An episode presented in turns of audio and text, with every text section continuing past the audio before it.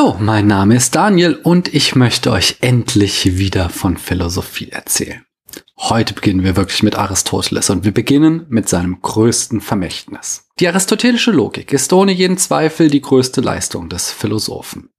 Jahrhundertelang mussten Studierende der Philosophie mit einer Auseinandersetzung mit Aris Logik beginnen. Peter Adamson vom schönen Podcast The History of Philosophy Without Any Gaps sagt sogar, dass viele StudentInnen nie über ein Studium von Aris Logik hinauskamen. Daher werden wir damit nicht beginnen. Huh.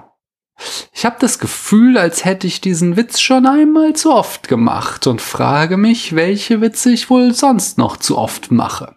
Anyway. Wir fangen irgendwie doch mit Aristoteles Logik an, irgendwie aber auch nicht. Das wird gleich klarer. Vieles, was Aristoteles im sogenannten Organon bespricht, also seinen logischen Schriften, gehört nämlich eigentlich zur Semantik. Daher beginne ich die inhaltlichen Folgen meiner Aristoteles-Staffel mit Semantik. Aber es ist noch komplizierter. Denn Semantik befasst sich eigentlich mit dem Verhältnis von Sprache und Welt.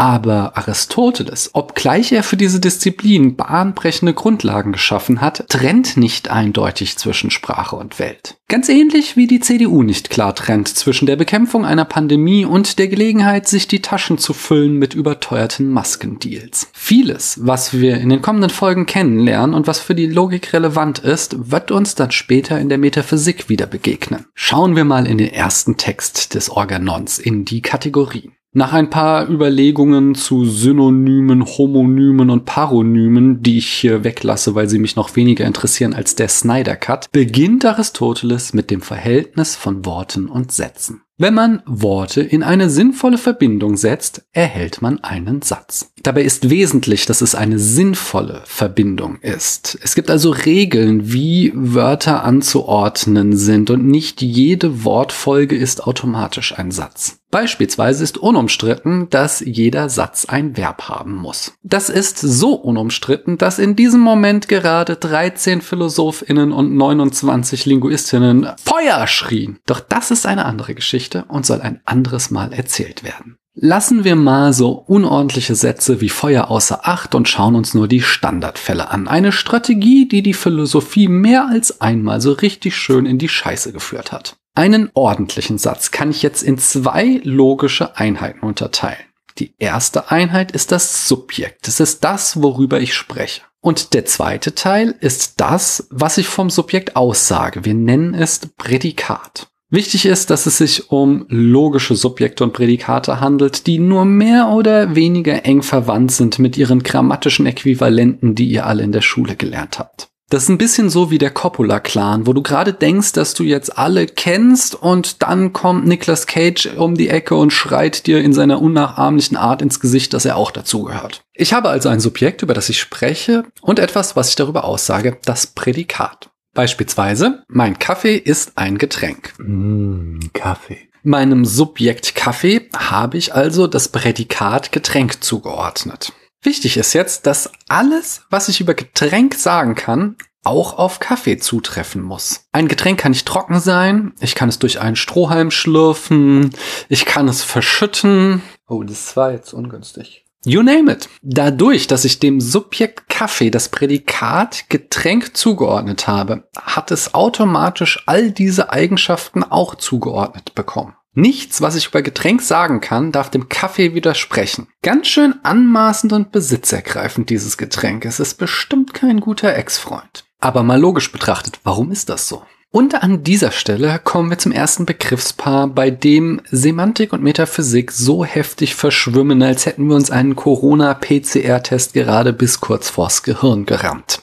Gattung und Art. Während ich, wie alle, die keine Hardcore-Realisten sind, Gattungen und Arten eher als etwas Sprachliches auffasse, oszilliert das bei Aristoteles immer zwischen Sprache und Welt hin und her, je nachdem, welchen Aspekt er gerade mehr betont. Doch was sind Gattungen und Arten? Wenn wir über Dinge in der Welt sprechen, dann reden wir ja nicht nur über individuelle Einzeldinge, sondern wir fassen diese Dinge auch zu Gruppen zusammen. Wir bilden quasi eine Super League aus diesen Dingen und hoffen einfach mal darauf, dass Chelsea nicht gleich kalte Füße bekommt. An dieser Stelle stand in meinem Skript übrigens ein Lego-Beispiel, aber die Damen und Herren von Lego sind mir etwas zu klargewütig. Daher, dieses Spiel gehört zur Gruppe der Zelda-Spiele.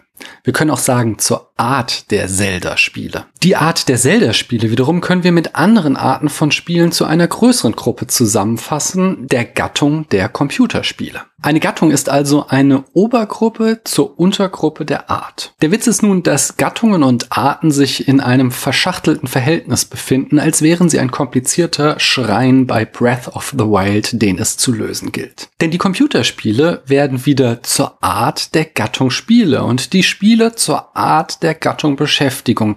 Metaphysisch spannend wird es spätestens, wenn wir uns überlegen, was die oberste Gattung und die unterste Art ist. Aber dahin möchte ich jetzt noch nicht abbiegen, denn jetzt schon diesen Schritt zu machen wäre so übereilt und wenig durchdacht wie eine Kunstaktion von Jan-Josef Liefers. Also kriegen wir erst einmal die Logik auf die Reihe und biegen dann in ein paar Folgen in Richtung Metaphysik ab. Denn die semantische Frage, die sich hier anschließt, ist, wie denn jetzt Gattungen und Arten prädiziert werden. Wie sie also mit den schon erwähnten Satzteilen Subjekt und Prädikat zusammenhängen. Nehmen wir den simplen Satz, das Galaxy Note 20 ist ein Smartphone. Hier sagen wir über das Subjekt, das Galaxy Note 20, das Prädikat aus, ist ein Smartphone. Doch was hat das jetzt mit Gattungen und Arten zu tun? Der Witz ist, dass immer Gattungen von Arten prädiziert werden können, aber nicht andersherum.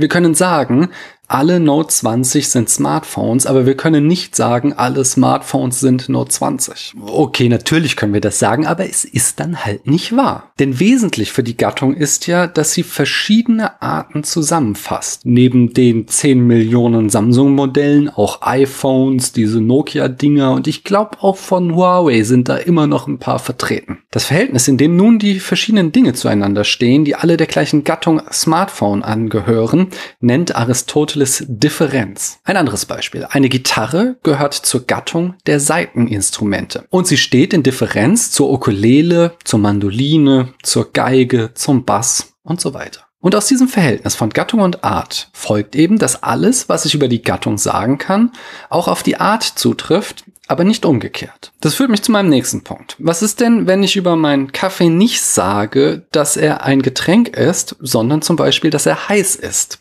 Gehört der Kaffee sowohl der Gattung des Getränks an, als auch der Gattung der Hitze? Aber in welchem Verhältnis soll die Hitze zu jener Gattung des Getränks stehen? Es kann keine Unterart der Gattung Getränks sein, denn es gibt kalte Getränke, aber es kann keine kalte Hitze geben. Es sei denn natürlich, man bezeichnet damit das Gefühl, das ich empfinde, wenn ich daran denke, dass Armin Laschet womöglich unser nächster Bundeskanzler wird. Hitze kann aber auch nicht Gattung zu Getränk sein, denn Hitze kann brennen, aber Getränke können nicht brennen. Okay, es sei denn so richtig krasser Schnaps. Ja, vielleicht können Getränke doch brennen. Dann nehmen wir lieber dieses Beispiel. Das Erdinnere ist heiß, aber das Erdinnere ist kein Getränk. An dieser Stelle muss ich mich aus dem Schnitt einschalten, denn ihr habt's gemerkt, mein Beispiel ging nicht wirklich auf. Deswegen musste ich nochmal äh, das machen, was ich in so einer Situation natürlich mache als äh, Anhänger der analytischen Philosophie. Ich habe äh, Lexika und Wörterbücher gewählt und habe mir angeschaut, was sind denn die Bedeutungen von Hitze, was sind die Eigenschaften von Hitze, um wirklich eine Eigenschaft von Hitze zu finden, die auf Getränke nicht zutrifft. Und die habe ich am Ende hoffentlich gefunden, nämlich Hitze führt zu Austrocknung. Man könnte jetzt natürlich wieder anführen, ja, okay, das tun ja alkoholische Getränke auch, aber das ist wieder was anderes, denn Hitze führt buchstäblich zum Verdunsten von Flüssigkeiten und das Getränke zum Verdunsten führen, das ist eben nicht der Fall. Entsprechend kann ich trotz allem die These aufrechterhalten, dass Hitze nicht Gattung zur Art des Getränks sein kann. Und jetzt geht's weiter mit der Originalaufnahme. So oder so, ich kann nur sagen, vermaledeite Biberkacke. Wir sind in eine terminologische Sackgasse geraten. Hitze scheint von ganz anderer Qualität als Getränk zu sein. Man könnte sogar sagen, es ist etwas kategorial anderes. Aber was sie ist, das klären wir beim nächsten Mal, wenn wir uns Aristoteles Kategorien angucken. Ich danke euch, dass ihr mir eure Zeit geschenkt habt. Mein Kaffee ist jetzt auch leer.